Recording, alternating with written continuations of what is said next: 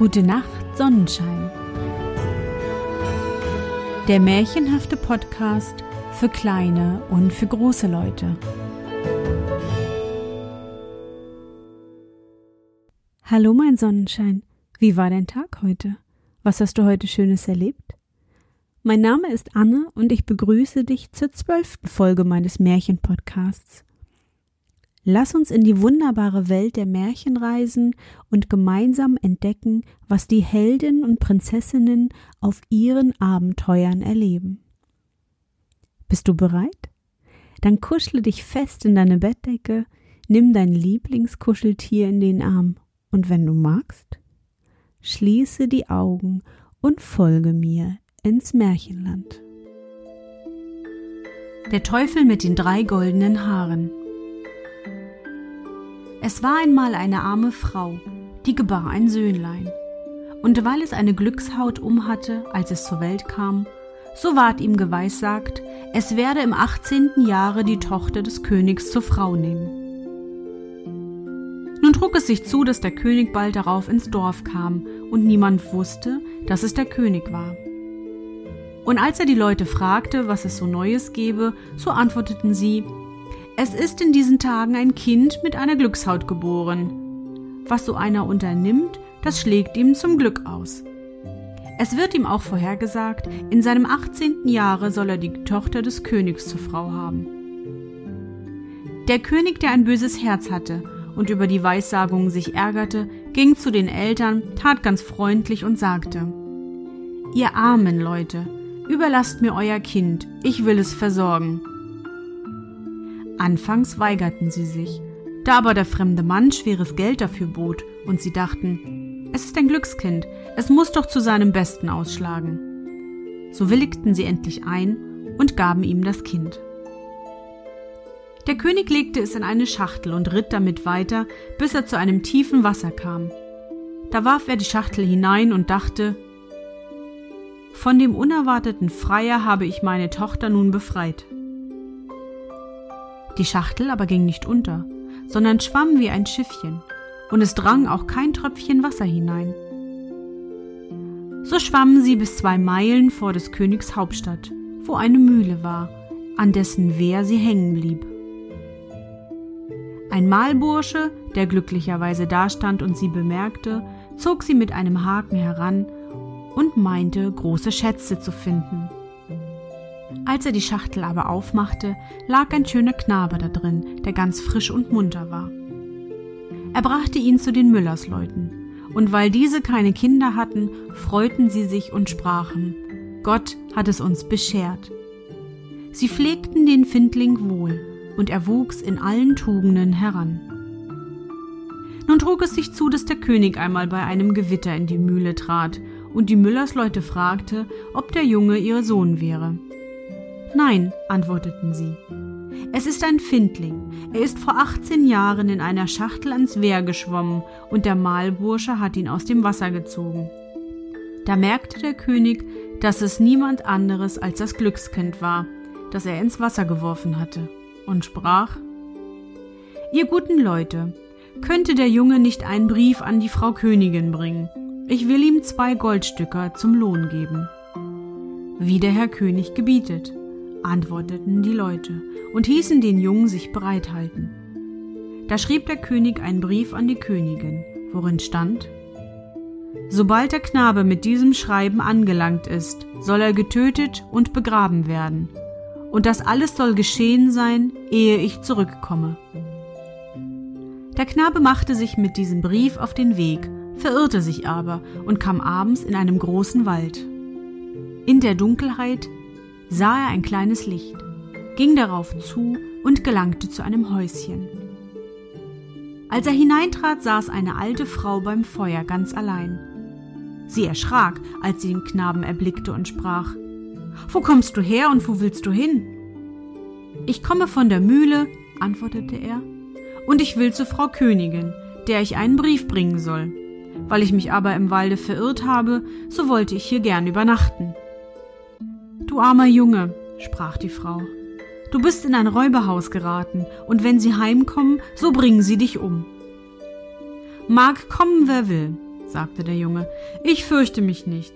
Ich bin aber so müde, dass ich nicht weitergehen kann, streckte sich auf eine Bank und schlief ein. Bald darauf kamen die Räuber und fragten zornig, was da für ein Knabe läge. Ach, sagte die Alte, es ist ein unschuldiges Kind. Es hat sich im Walde verirrt, und ich habe es aus Barmherzigkeit aufgenommen. Es soll einen Brief an die Frau Königin bringen. Die Räuber brachen den Brief und lasen ihn. Und es stand darin, dass der Knabe sogleich, wie er ankäme, sollte ums Leben gebracht werden. Da empfanden die hartherzigen Räuber Mitleid, und der Anführer zerriss den Brief und schrieb einen anderen. Es stand darin, so wie der Knabe ankäme, sollte er sogleich mit der Königstochter vermählt werden. Sie ließen ihn dann ruhig bis zum anderen Morgen auf der Bank liegen, und als er aufgewacht war, gaben sie ihm den Brief und zeigten ihm den rechten Weg. Die Königin aber, als sie den Brief empfangen und gelesen hatte, tat wie darin stand, hieß ein prächtiges Hochzeitsfest anstellen und die Königstochter ward mit dem Glückskind vermählt. Und da der Jüngling schön und freundlich war, so lebte sie vergnügt und zufrieden mit ihm.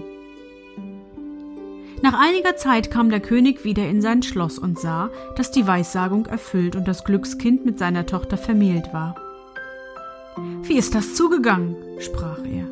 Ich habe in meinem Brief einen ganz anderen Befehl erteilt. Da reichte ihm die Königin den Brief und sagte, er möchte selbst sehen, was darin stände. Der König las den Brief und merkte wohl, dass er mit einem anderen war vertauscht worden. Er fragte den Jüngling, wie es mit dem anvertrauten Briefe zugegangen wäre, warum er einen anderen dafür gebracht hätte. Ich weiß von nichts, antwortete er. Er muss mir in der Nacht vertauscht worden sein, als ich im Walde geschlafen habe. Voll Zorn sprach der König. So leicht soll es dir nicht werden. Wer meine Tochter haben will, der muss mir aus der Hölle drei goldene Haare von dem Haupte des Teufels holen. Bringst du mir das, was ich verlange, so sollst du meine Tochter behalten. Damit hoffte der König, ihn auf immer loszuwerden. Das Glückskind aber antwortete Die goldenen Haare will ich wohl holen. Ich fürchte mich vor dem Teufel nicht. Darauf nahm er Abschied und begann seine Wanderschaft. Der Weg führte ihn zu einer großen Stadt, wo ihn der Wächter an dem Tore ausfragte, was für ein Gewerbe er verstände und was er wüsste. Ich weiß alles, antwortete das Glückskind. So kannst du uns einen Gefallen tun, sagte der Wächter.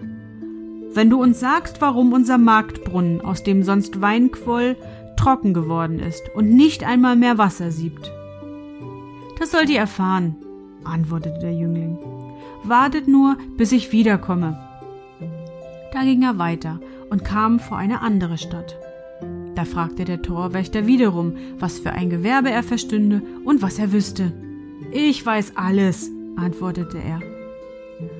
So kannst du uns einen Gefallen tun und uns sagen, warum ein Baum in unserer Stadt, der sonst goldene Äpfel trug, jetzt nicht einmal mehr Blätter hervortreibt. Das sollt ihr erfahren, antwortete er. Wartet nur, bis ich wiederkomme. Dann ging er weiter und kam an ein großes Wasser über das er hinüber musste. Der Fährmann fragte ihn, was er für ein Gewerbe verstände und was er wüsste. Ich weiß alles, antwortete er. So kannst du mir einen Gefallen tun, sprach der Fährmann, und mir sagen, warum ich immer hin und her fahren muss und niemals abgelöst werde. Das sollst du erfahren, antwortete der Jüngling. Warte nur, bis ich wiederkomme. Als der Jüngling über das Wasser hinüber war, so fand er den Eingang zur Hölle. Es war schwarz und rußig darin, und der Teufel war nicht zu Hause. Aber seine Schwiegermutter saß an einem großen, breiten Sorgenstuhl. Was willst du? sprach sie zu ihm, sah aber gar nicht so böse aus. Ich wollte gern drei goldene Haare von des Teufels Kopf, antwortete er, sonst kann ich meine Frau nicht behalten. Das ist viel verlangt, sagte sie. Wenn der Teufel heimkommt und dich findet, so geht's dir an den Kragen. Aber ich habe Mitleid mit dir. Ich will sehen, ob ich dir helfen kann. Sie verwandelte ihn in eine Ameise und sprach Kriech in meine Rockfalte, da bist du sicher. Ja, antwortete er. Das ist schon gut. Aber drei Dinge möchte ich gern noch wissen. Warum ein Brunnen, aus dem sonst Wein quoll, trocken geworden ist, jetzt nicht einmal mehr Wasser gibt. Warum ein Baum, der sonst goldene Äpfel trug, nicht einmal mehr Laub treibt. Und warum ein Fährmann immer herüber und hinüberfahren muss und nicht abgelöst wird. Das sind schwere Fragen, antwortete sie. Aber halte dich nur still und ruhig und hab acht, was der Teufel spricht, wenn ich ihm die drei goldenen Haare ausziehe. Als der Abend einbrach, kam der Teufel nach Haus. Kaum war er eingetreten, so merkte er, dass die Luft nicht rein war. Ich rieche, rieche Menschenfleisch, sagte er. Es ist hier nicht richtig. Da guckte er in alle Ecken und suchte, konnte aber nichts finden. Die Schwiegermutter schalt ihn aus. Eben ist erst gekehrt, sprach sie, und alles ist in Ordnung gebracht. Nun wirfst du mir wieder alles durcheinander. Immer hast du Menschenfleisch in der Nase. Setz dich nieder und iss dein Abendbrot. Als er gegessen und getrunken hatte, war er müde, legte der Schwiegermutter seinen Kopf in den Schoß und sagte, sie sollte ihn ein wenig lausen. Es dauerte nicht lange, so schlummerte er ein, blies und schnarchte. Da fasste die Alte ein goldenes Haar, riss es aus und legte es neben sich. Autsch! schrie der Teufel. Was hast du vor? Ich habe eben einen schweren Traum gehabt, antwortete die Schwiegermutter. Da habe ich dir in die Haare gefasst. Was hast du denn geträumt? fragte der Teufel. Mir hat geträumt ein Marktbrunnen, aus dem sonst Weinquoll sei versiegt, und es habe nicht einmal Wasser mehr daraus quellen wollen. Was ist wohl daran schuld? Wenn Sie es wüssten, antwortete der Teufel. Es sitzt eine Kröte unter einem Stein im Brunnen. Wenn Sie die töten, so wird der Wein schon wieder fließen. Die Schwiegermutter lauste ihn weiter, bis er einschlief und schnarchte, dass die Fenster zitterten. Da riss sie ihm das zweite Haar aus. Au, was machst du? schrie der Teufel zornig. Nimm's nicht übel, antwortete sie. Ich habe es im Traum getan. Was hast du wieder geträumt? fragte er.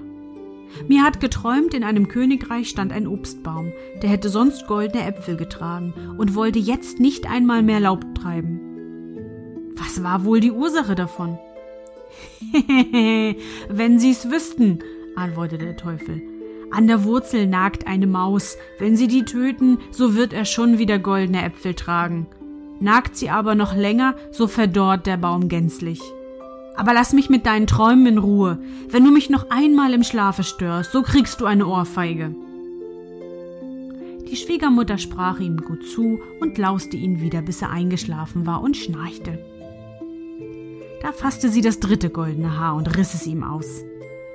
Der Teufel fuhr in die Höhe, schrie und wollte übel mit ihr wirtschaften, aber sie besänftigte ihn nochmals und sprach Wer kann für böse Träume?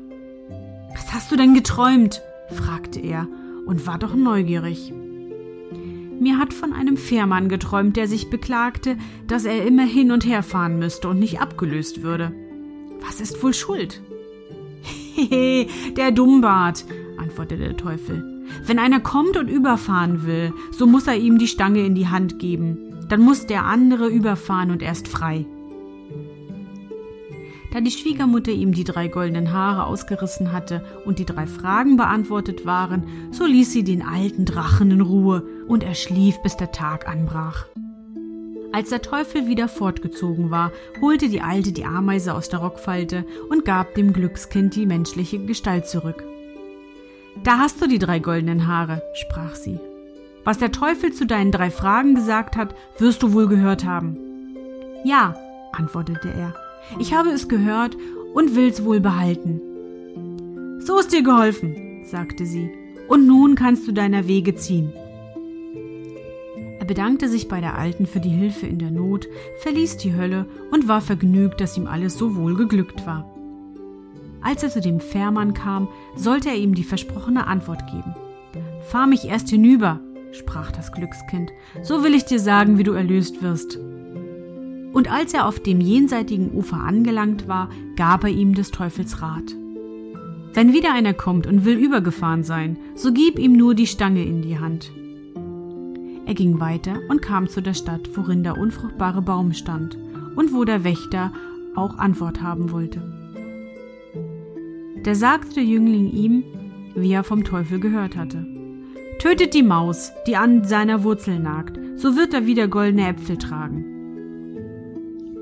Da dankte ihm der Wächter und gab ihm zur Belohnung zwei mit Gold beladene Eseln, die mussten ihm nachfolgen. Zuletzt kam er zu der Stadt, deren Brunnen versiegt war. Da sprach er zu dem Wächter, wie der Teufel gesprochen hatte. Es sitzt eine Kröte im Brunnen unter einem Stein. Die müsst ihr aufsuchen und töten. So wird es wieder reichlich Wein geben. Der Wächter bedankte sich und gab ihm ebenfalls zwei mit Gold beladene Esel. Endlich gelangte das Glückskind daheim bei seiner Frau an, die sich herzlich freute, als sie ihn wiedersah und hörte, wie ihm wohl alles gelungen war. Dem König brachte er, was er verlangt hatte, die drei goldenen Haare des Teufels. Und als dieser die Fee Esel mit Golde sah, war er ganz vergnügt und sprach Nun sind alle Bedingungen erfüllt und du kannst meine Tochter behalten. Aber lieber Schwiegersohn, sag mir doch, woher ist das viele Gold? Das sind ja gewaltige Schätze. Ich bin über einen Fluss gefahren, antwortete er. Und da habe ich es mitgenommen. Es liegt dort statt des Sandes am Ufer. Kann ich mir auch davon holen? sprach der König und war ganz begierig. So viel ihr nur wollt, antwortete das Glückskind. Es ist ein Fährmann auf dem Fluss, von dem lasst euch überfahren, so könnt ihr drüben eure Säcke füllen. Der habsüchtige König machte sich in aller Eile auf den Weg, und als er zu dem Fluss kam, so winkte er den Fährmann, der sollte ihn übersetzen. Der Fährmann kam und hieß ihn einsteigen, und als sie an das jenseitige Ufer kamen, gab er ihm die Ruderstange in die Hand und sprang davon. Der König aber musste von nun an fahren zur Strafe für seine Sünden. Fährt er wohl noch? Was denn? Es wird ihm niemand die Stange abgenommen haben.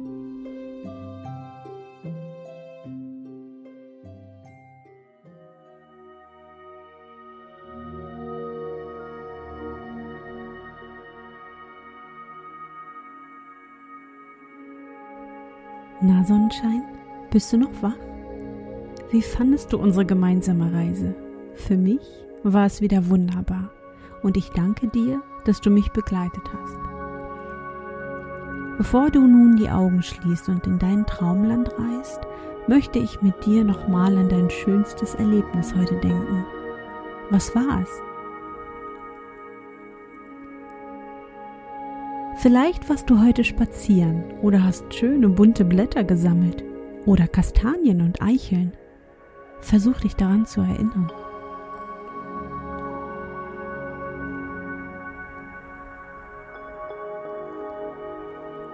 Und? Siehst du dein schönstes Erlebnis vor dir? Kannst du es fühlen oder riechen? Spürst du die Freude oder den Spaß? Diese Erfahrungen machen dich groß und stark. Sammle sie wie die bunten Blätter. Und nun, gute Nacht, Sonnenschein. Schlaf gut und träum was Schönes. Wir hören uns bald wieder.